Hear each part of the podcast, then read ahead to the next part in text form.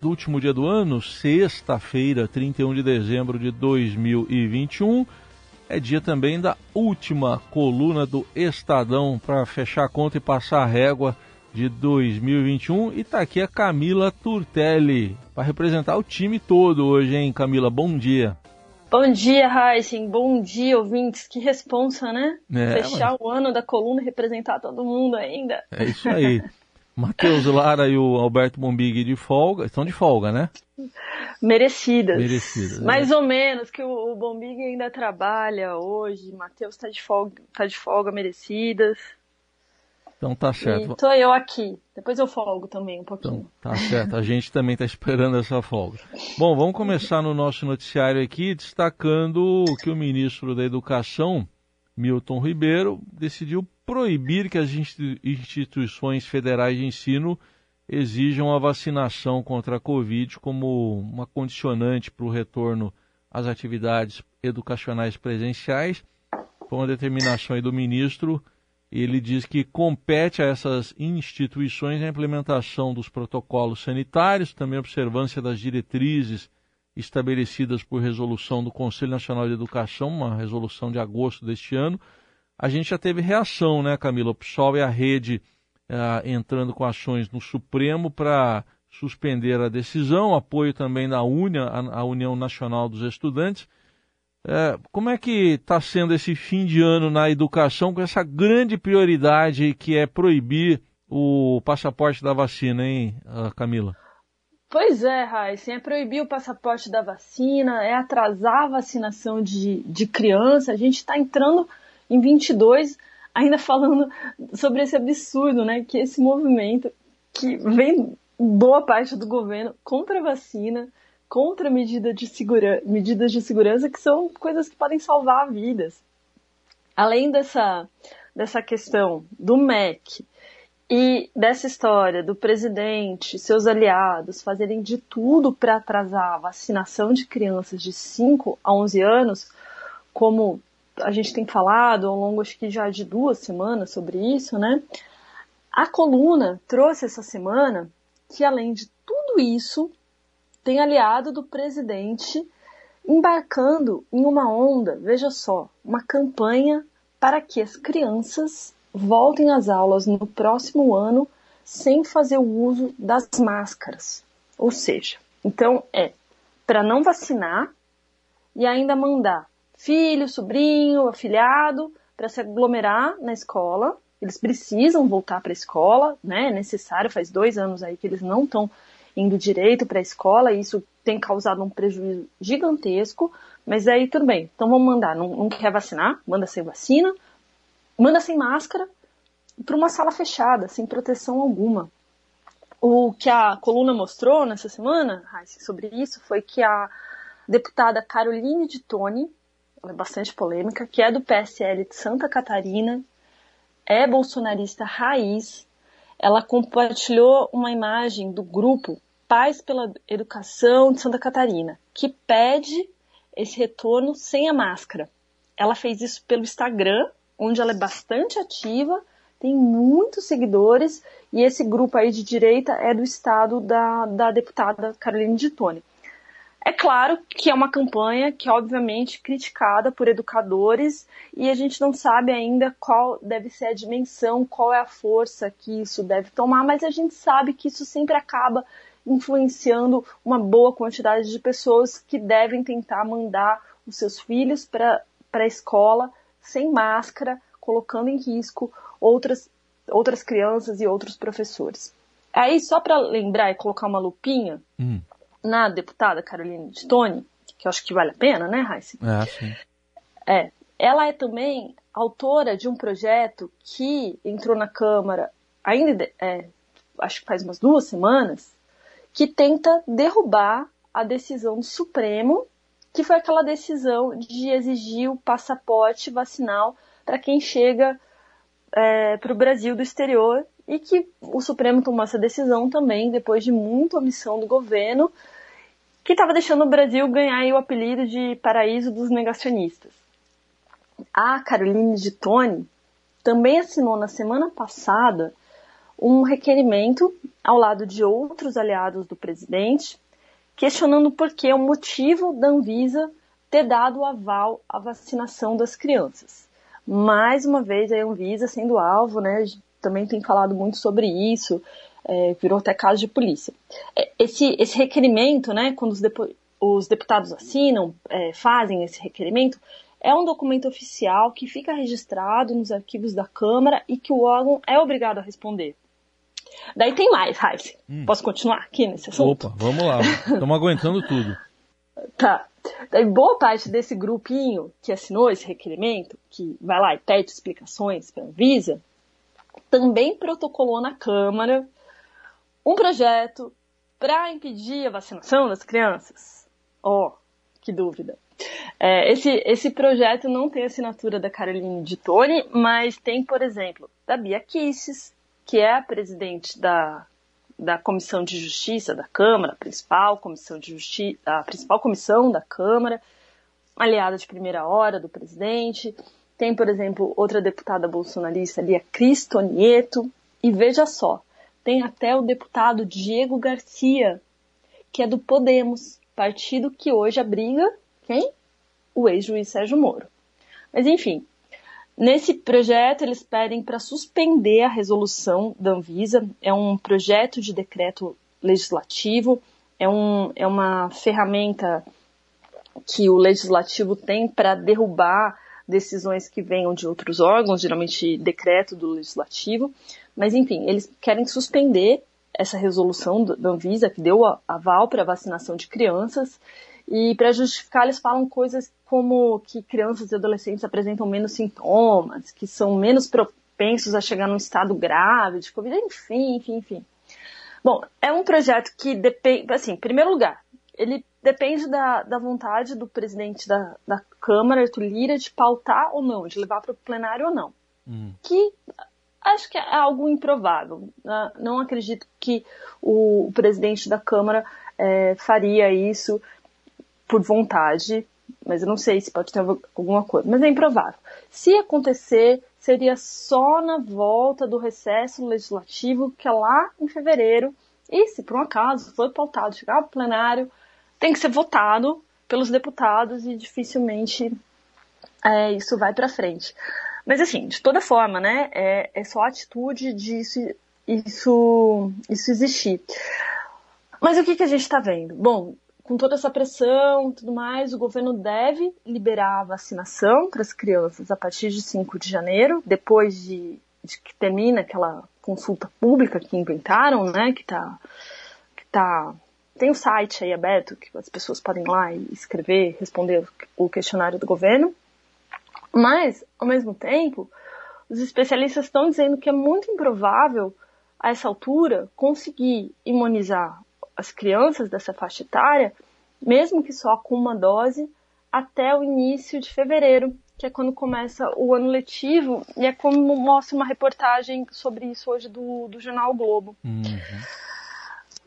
Preocupante, né, Raíssa? Demais, demais. Acho que vale a gente repetir o nome aqui, deputada Caroline de Tone, né, do PSL de Santa Catarina, que uhum. quer, essa, quer que passe uma proposta desse tipo. Criança não usar nem máscara em sala de aula e ela até me chamou atenção na foto que tá aqui na coluna do Estadão hoje, ela tá de vermelho, né? Acho que não é uma cor que agrade muito o pessoal, né?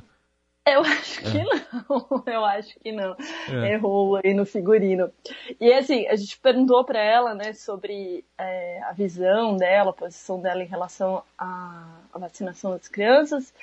Ela, ela deu uma resposta, disse que não é que ela é contra a vacinação em si, o que ela é contra é a, obriga a obrigatoriedade. Você tem que poder decidir se você quer ou não vacinar as crianças, uhum. que torna a coisa muito complicada. Também, é. né, na situação que a gente está, Omicron, a gente vê casos aumentando, e, e as crianças estão aí, né, vulneráveis enquanto tudo isso acontece.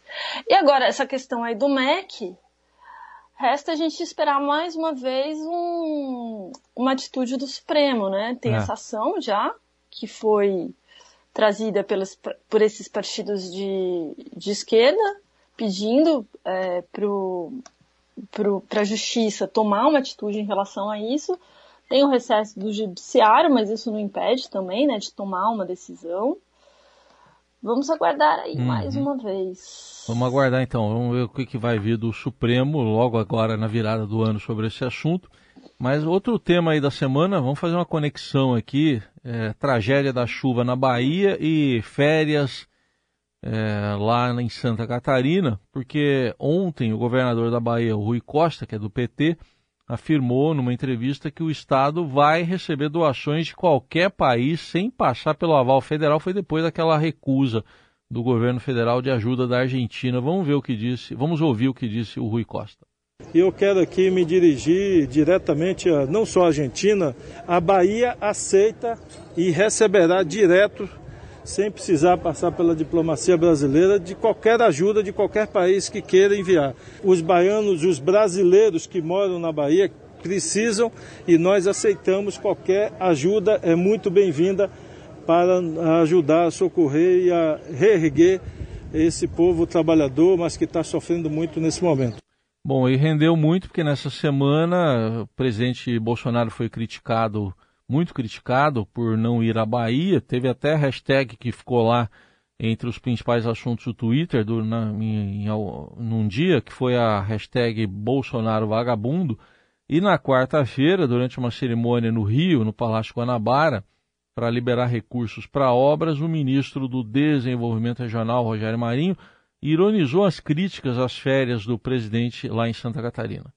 O presidente foi à Bahia, e quando ele foi à Bahia, ele foi criticado porque foi à Bahia. O presidente mandou os ministros, foi criticado porque mandou os ministros. Eu acho que se o presidente descobrir a cura do câncer, ele vai ser criticado porque descobriu a cura do câncer. E aí, é, fechando a semana e o presidente seguindo lá em Santa Catarina.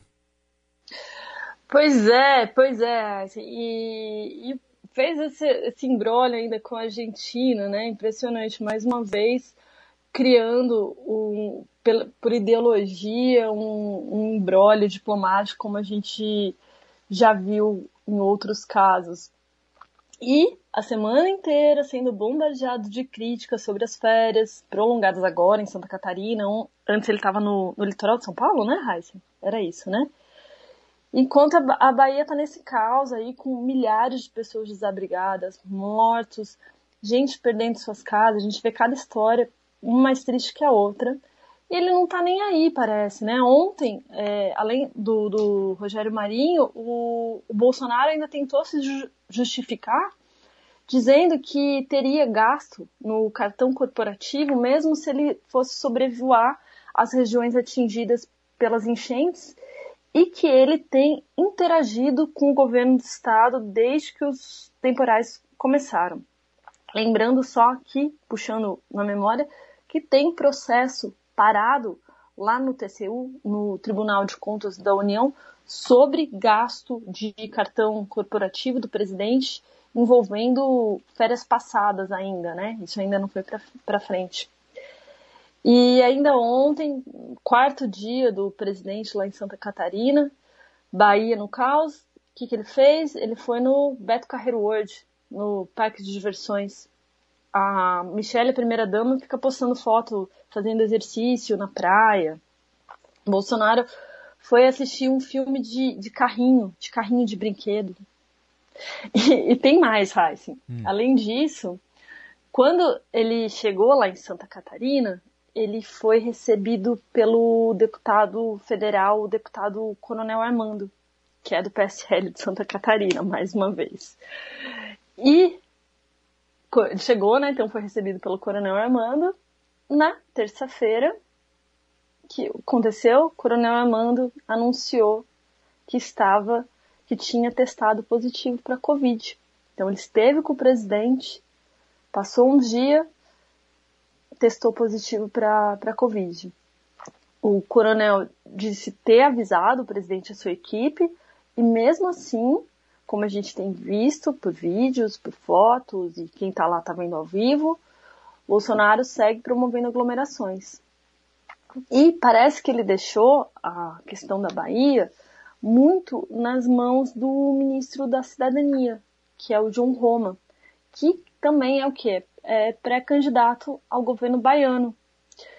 E, e Roma foi até elogiado por. A gente mostrou isso na, na, na coluna essa semana, que ele foi elogiado por oposicionistas e, óbvio, pela base do, do governo, né? Teve uhum. um dia que ele se reuniu ali com.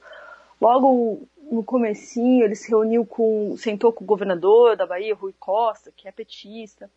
Foi um gesto que foi aplaudido pela oposição e por aliados, mas que não reduz em nada, que não livra a barra do Bolsonaro em nada, porque afinal de contas ele é o presidente, mesmo que ele não pode fazer nada, ele tinha que estar tá lá sim, né? Tinha que estar tá lá colocando o pé na, na lama, ajudando, carregando que fosse um balde de água, mesmo pelo, pelo gesto, né? É o presidente do país, ainda, por enquanto, tinha que estar tá lá. E as críticas continuam, né? Teve essa, essa hashtag Bolsonaro vagabundo que ficou muito em evidência no Twitter essa semana, eu tava vendo agora, tá uma hashtag aqui levantada hoje que é sobre panelaço. Tem, acho que parece que tem uma convocação de panelaço para hoje. Se bem é, que Bolsonaro vagabundo continua nos assuntos do momento. É, o presidente mesmo ironizou, né? Ele chegou a dizer na live lá para as pessoas fazerem panelaço no pronunciamento dele hoje.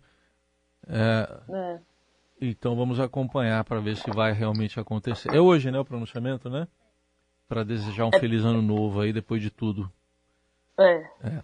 Coluna do Estadão com a participação da Camila Turtelli agora para falar de uma notícia que foi trazida até pela nossa colega Vera Rosa. Há pouco a gente ouviu o boletim dela aqui na Rádio Dourado também, é, sobre bastidores tensos na relação de, do PSB com o ex-presidente Lula, ou mais propriamente com o PT.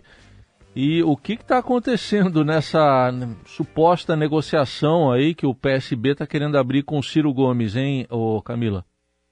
Pois é, Heisen, essa novela dessa grande federação da esquerda, ou de federações fatiadas, e qual vai ser o destino da noiva mais cobiçada da política atualmente, que é o ex-governador geral do Alckmin, segue como a, a Vera traz na coluna dela, que está muito boa, inclusive, é, com, com esse enrosco, porque o que, que acontece, né? O Alckmin ainda prefere se filiar ao PSB e ser vice na chapa do Lula, e a ideia é que todo mundo está falando já faz um tempo, é o PT formar uma federação da esquerda grande, PT, PSB, PCdoB e PV. Forma uma federação, Alckmin vai para o PSB e fica de vice do Lula.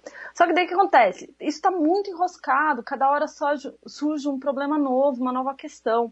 Porque para formar essa é, federação, ela vale para todo o país. Aí esse grupão, ele precisa ter um candidato único em cada estado. Então, em São Paulo, por exemplo, ou sai Márcio França do PSB para o governo do estado, ou sai Haddad. Os dois não dá se tiver nessa federação e ou um compõe a vice do outro ali, esse mesmo tipo de impasse está acontecendo em outros estados, é, no Rio Grande do Sul, no Espírito Santo. E o PSB, desde o começo, estava bastante disposto a conversar com o PT, tiveram algumas reuniões internas que, que ele, boa parte da campanha, se colocou a favor dessa federação. Só que o que acontece? Eles falam, muita gente ali do PSB fala que o, o PT não desce do salto.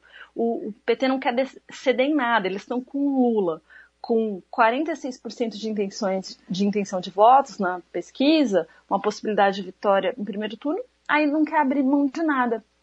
Então, o PSB é, abriu aí, ou está acenando para o PDT, e como a Vera mostra, eles devem ter uma conversa é, logo no começo do ano. A gente mostrou na, na coluna também que isso está criando também outras divisões em outros partidos.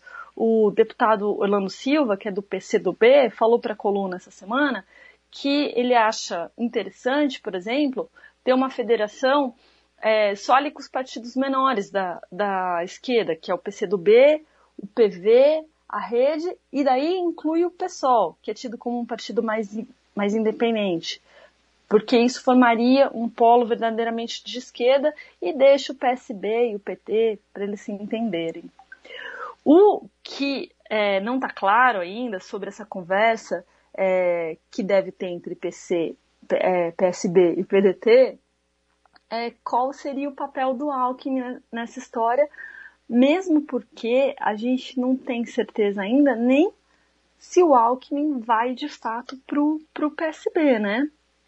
O que a gente sabe nesse momento é que é, os caciques ali do PDT não querem abrir mão de ter um candidato para o Palácio do Planalto, que é o Ciro, embora boa parte da hum. bancada federal do, do partido esteja pressionando ele a desistir da candidatura para que a verba que o partido tenha direito, tem direito vá mais para fortalecer essas candidaturas de deputados e deputadas.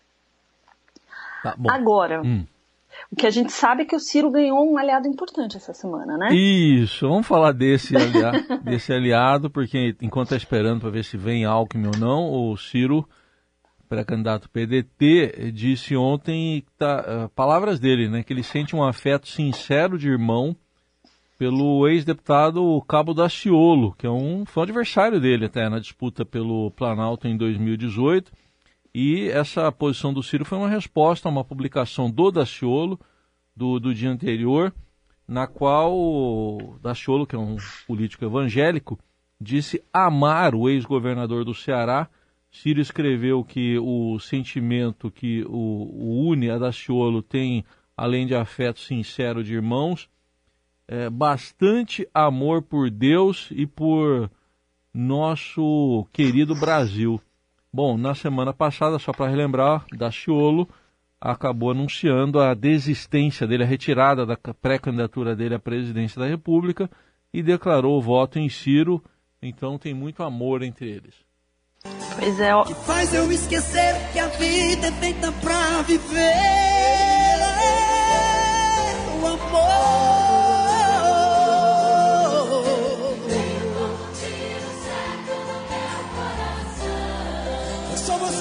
E aí, Camila, juras de amor aí, é, não entre Zezé de Camargo e Luciano, mas entre Daciolo e Ciro.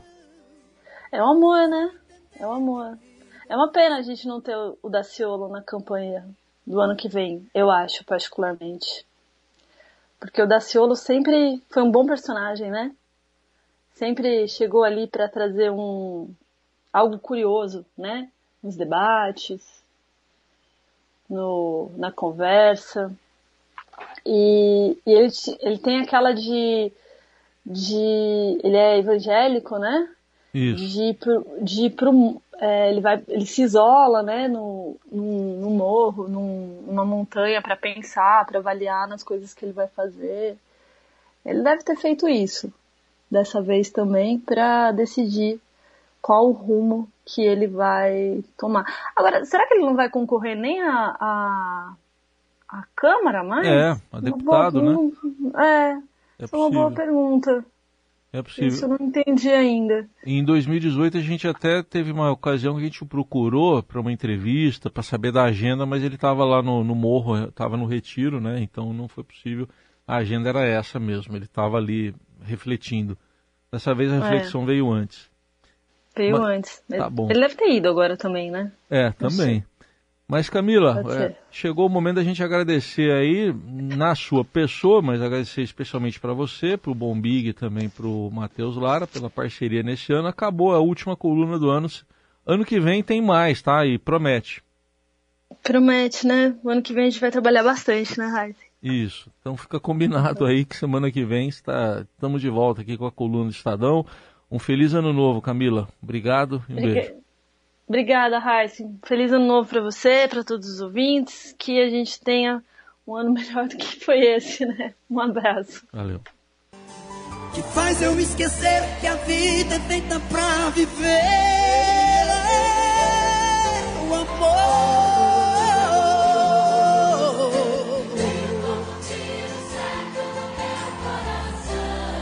É só vocês, quero ouvir.